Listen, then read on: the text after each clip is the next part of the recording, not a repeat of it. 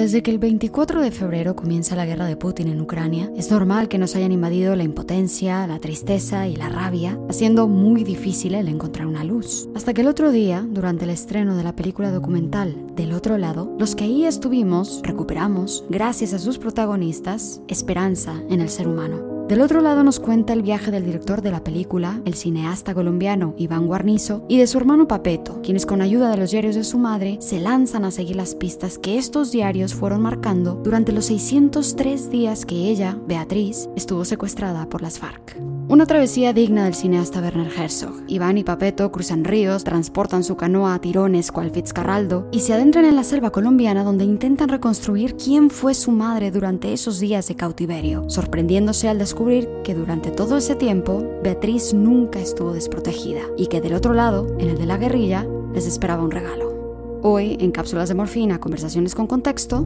del otro lado.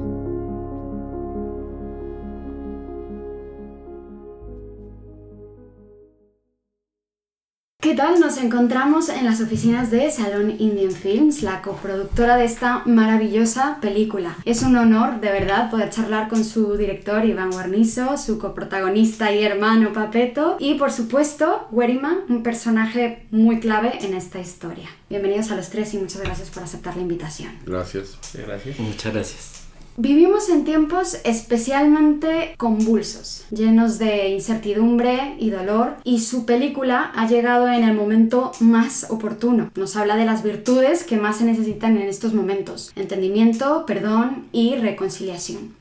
Iván, ¿te imaginaste en algún momento al estrenar del otro lado lo catártica que sería esta película para el público? ¿Te imaginaste la importancia que cobrarían los temas que toca? No, yo realmente tenía miedo que la película pasara desapercibida y fue en el estreno de en Hot Dogs en, en, Toronto el año pasado cuando empecé a ver que la reacción del público era catártica un poco. Colombianos viviendo en Canadá y canadienses eh, mandaban una retroalimentación muy bonita que me empezó como a hacer sospechar que la película podía conectar con la gente. Pero solamente fue hasta que estrenamos primero en el Festival de Cine de Málaga aquí en España en, en junio y luego el estreno que se hizo en las salas de cine de Colombia en octubre y noviembre que me hizo vivir realmente lo catártico que fue. Yo creo que no solamente es la película como tal, sino la experiencia colectiva al ver la película. La película tiene una cosa muy particular, en términos técnicos es que los últimos 30 minutos son muy silenciosos. Es un momento en donde el, uno de los personajes, que es Guarima, habla mucho, pero todo el sonido está muy bajito. Y entonces cuando se está en salas de cine, la gente empieza a a sorber mocos. Hay gente que si se está como reteniendo para no llorar, se da cuenta que se puede dejar porque hay otra gente que también está llorando. Entonces empiezan a llorar, como que se cae esos muros de vergüenza para dejarse sentir. Quiero hablar sobre el inicio de, de, este proyecto, ¿no? Porque a ti te llegan los diarios o lees los diarios de tu madre ya cuando habías empezado el proyecto, ¿no? ¿Entiendo eso? Sí, pero yo empecé a buscar, una de mis primeras eh, misiones cuando empecé el proyecto era buscar los diarios. Entonces, la cosa es que yo empecé a grabar en el 2005 durante el secuestro de mi mamá, pero esto yo nunca me lo imaginé que fuera una película. Y a partir de ahí pues empecé a grabar de una manera constante todos los días de mi vida y lo sigo haciendo. Entonces eso se transformó como en una forma de escribir un diario yo también. Y pasó el tiempo y cuando decidí empezar a hacer la película en 2016, yo recordé que mi mamá había escrito estos diarios. Leer los diarios abrieron el claro. universo de la película, pero yo, yo intuía que lo iban a hacer, pero encontrarlos efectivamente fue eso.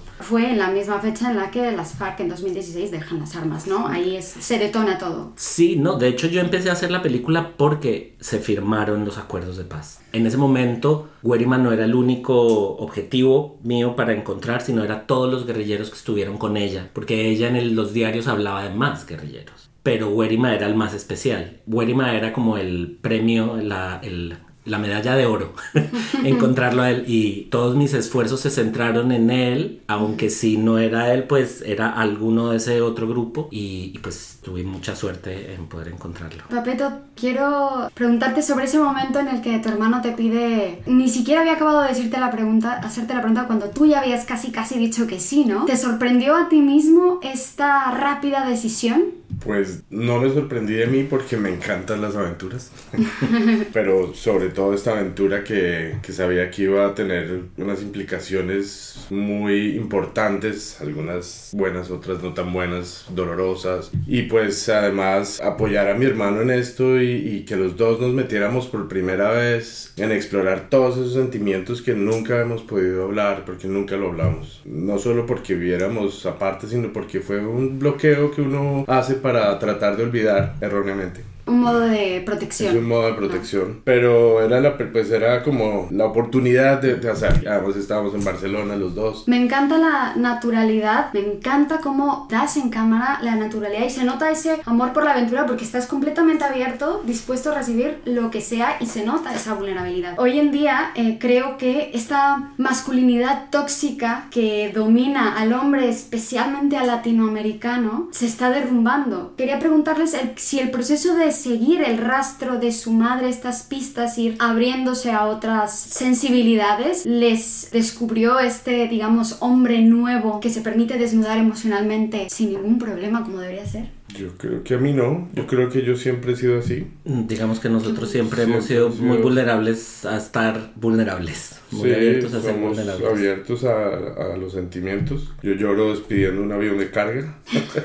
yo sí, soy, eh, soy sentimental, siempre lo he sido y no, no me avergüenza decirlo. A, a, mí tampoco. Y yo sabía que, que mi hermano y yo, cuando habláramos, yo tenía la firme convicción de que íbamos a tener esta apertura emocional, ¿no? Tengo que decir que yo también me sorprendí sorprendí y me sigo sorprendiendo de lo natural que es mi hermana cámara. O sea, no actuó nada, es decir, pero tiene, tiene una presencia en cámara que hizo que la película fuera mucho mejor. Y luego llegó Werima y entonces los dos tienen una presencia muy potente, pero al mismo tiempo tienen eso que dices de como de una nueva masculinidad. Y todo tengo que decir lo que ha sido gracias a mi mamá. Gracias a seguir esto, a haber conocido a Werima, a habernos, mi hermano y yo, profundizado nuestra relación, que eso también pasó en la peli gracias a la película, en la película y alrededor de ella. Mi hermano y yo profundizamos en nuestra relación mucho. Al final quedé muy orgulloso de, de ese fragmento de la película que tres hombres, que además no somos menudos, somos grandotes los tres, nos abrimos sin problema emocionalmente.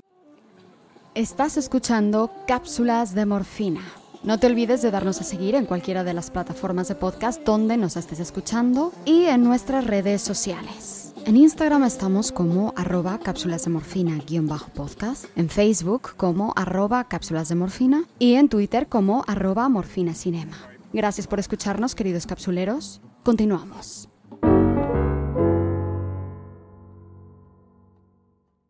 Werima, tú simbolizas el corazón del conflicto y encarnas todo aquello que a veces es muy difícil ver en un escenario de conflicto, ¿no? En una guerra, los matices y los grises. El conflicto interno y externo que puede tomar una decisión, una persona eh, en un contexto de guerra donde tienes que tomar las decisiones más duras. ¿Cómo determinó Beatriz el rumbo de tu vida en ese momento? Pues yo creo que lo repetiré una y otra vez, eso lo hace el amor de una madre. No importa las circunstancias, no importa dónde esté, no importa lo que haya dejado atrás, pero cuando irradia amor, se brinda amor. Guerima, ¿Beatriz sobrevivió o vivió? 600 días los vivió, porque yo sé que sí. En el momento en que ella llegó y nos conocimos, yo sé que pues, a ella la vida le cambió totalmente desde el momento que fue capturada y en el momento en que nos saludamos y le preparé su primer desayuno, porque lo hice, me fui a la, a la rancha, como lo llamamos allá, quise atenderla y ver ella que lo primero que hice fue hacerle su desayuno, llevarle su tinto, calentar agua para que se bañara los pies. La vida le comenzó a cambiar y comenzamos a vivir la experiencia. No solo ella, también yo. Porque como lo digo, toda la vida en mis 23 años de lucha, 22, 23 años de lucha, siempre tuve miedo a esta clase de misiones. No soy un contradictor total del secuestro. Fue, lo repetiré, fue uno de los errores tácticos y estratégicos que cometió las FARC, haber retenido, secuestrado a la gente por, por dinero. Eso es una falla. Detrás de ellos hay muchísimo dolor, detrás de toda retención que se hizo, todo secuestro que se hizo. Pero, pues afortunadamente, eh, el encontrarme con ella también marcó, la, marcó mi vida, porque encontré realmente la madre que en mi muy corta a los 9 años me fui de mi casa, a los 14, 15 años ingreso a la guerrilla y después de los 24 encontrar a doña Beatriz ahí ver ese reflejo de, de, mi madre, en don Julio mi padre, uno dice, y le marca la vida a uno y comienza uno a luchar y a tejer ese cariño que, que se tejió y que nos sacó adelante en esto, realmente. Mm, yo quiero hacer un pequeño matiz que me gusta. Es que Wery me acaba de decir que 600 días los vivió. Es porque él y ella se conocieron al tercer o cuarto día. Por eso no te dijo vivió 603 días y no vivió 600 días. Que los primeros tres días estaba con la gente que la capturaron. Werima solo la cuidó. Esa es, una, es un matiz que hay que hacer. Las misiones En, dentro de las FARC eran compartimentadas. Cada quien sabía lo que sabía. Y realmente yo me di cuenta de, del secuestro de ellos a los tres días de ellos estar en manos de la guerrilla. Pero yo no tenía la más absoluta idea que la misión que me, eh, me correspondía en esos momentos era cuidar un secuestro. Yo no lo sabía. Me, me, o sea, me sorprendí cuando los miré. Y de ahí para acá es lo que relata la película, una parte, pero me preocupé al máximo porque en las circunstancias que lo permitieran y en lo que estuviera a mi alcance vivieran lo mejor posible. Así lo hice, yo sé que así ellos lo sienten y lo sintieron en estos 600 eh, días que, que estuvieron conmigo. Quisiera saber para cada uno qué quiere decir del otro lado, qué quiere decir estar en el otro lado. Hablen ustedes que yo tengo, yo tengo mucho que decir al respecto. para mí eh, significan muchas cosas. Desde el principio significa que mi hermano estaba del otro lado del mundo cuando sucedió de mi mamá, lo de mi mamá y lo necesitaba pero no podía tenerlo y él necesitaba estar cerca a mí pero no podía estarlo eso es para mí un significado muy grande. Del otro lado es mi madre estando en un sitio donde yo no sabía si estaba bien, si estaba viva, si estaba enferma. Y ella estando allá y nosotros de este lado sin ella saber si nosotros estábamos bien, qué, estábamos, qué estaba pasando con nosotros.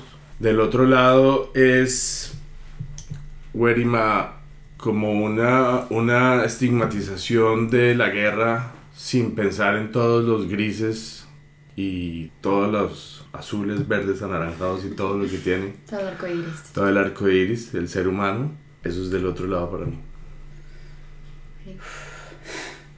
Qué responsabilidad, ¿no? Eh, estar del otro lado, yo creo que no es fácil, porque cuando uno está del otro lado y es la parte gris, la parte oscura que, que se publica, que se hace creer, es difícil estar del otro lado y llegar del otro lado al otro lado, aclarar la situación, a dar, digamos, como el testimonio de, de lo que había ya, cuando usted sabe que es lógico, los medios de comunicación, hablo de mi país, son un arma de guerra, que están del otro lado, que se ha utilizado al máximo para tachar las luchas reivindicativas en Colombia y saber, digamos, en este caso, toda una familia que había detrás de, doña Beatriz y don Julio sintiendo un dolor, juzgándome ni con todo su derecho porque así es, esto causa mucho dolor. Y llegar y poner la cara del otro lado, a poner la cara a este lado, no es fácil, no ha sido una tarea fácil, pero para mí ha significado realmente quitarme un peso enorme encima, poder dar a conocer, poder llegarle a la gente que miren que al otro lado también hay un ser humano que quiere, que piensa, que sueña, que ama cuando yo empecé a pensar en todo esto, pensé en cómo estábamos conectados de ciertas formas, incluso con mi mamá, incluso no estando conectados, ¿no? Nosotros escuchábamos las noticias de ese otro lado primero a través de las llamadas que le hacían a mi hermano y era un otro lado que solo nos podíamos imaginar. Y luego eh, empezaron a, a, estar las llamadas estas del programa Las Voces del Secuestro, que era la manera en que mi mamá se conectaba con el otro lado yo durante el proceso de estar con mi hermano, yendo a la selva, leer los diarios, empezar a entender a mi mamá, yo empecé a humanizar a ese otro lado que siempre lo había visto y me lo habían vendido pues como un demonio. Cuando la película hacemos un viaje en la lancha, es un viaje físico, pero también es un viaje mental y espiritual y personal. Y es un viaje que no sabíamos a dónde nos iba a llevar y por suerte nos llevó a, a lo que nos llevó, que fue conocernos y sobre todo para mí entender a mi mamá y poder recibir el regalo que ella me dio, que es el perdón. Como tenemos poco tiempo, ahora solo queda decirle a la gente dónde puede ver esta maravillosa película. Aquí en España vamos a estar la próxima semana en Barcelona, el lunes y el martes en los cines Aribau, 14 y 15 de marzo a las 8 de la noche en el cine Aribau. El lunes ya se están acabando las entradas, el martes todavía quedan y luego el jueves próximo, el día 17, vamos a volver a estar aquí en Madrid en Casa América, en un pase especial por la tarde, creo que a las 6 y media, pero todavía está por confirmar. Y eso es lo que queda aquí en España y esperemos que pronto esté en plataformas. Eh, seguramente en algún momento estará en filming, espero, pero no sé. Pero eh, este año yo creo que estará en plataformas. Por favor, quien esté escuchando, véanla en la pantalla grande. Es una experiencia única, eh, como todo buen cine. Y bueno, si ya está en las plataformas, pues reverla y reverla en estos tiempos que se necesita este diálogo. Quiero agradecerles por darme el tiempo, por abrirse nuevamente fuera de la pantalla ahora. Gracias, a, ti. Muchas gracias por la invitación. Mm, sí, muchas gracias y ojalá estos ejercicios sigan dando. Yo sé que es una herramienta para ayudar a la paz y a la reconciliación, no solo en Colombia, sino en el mundo. Hay que seguirlo haciendo.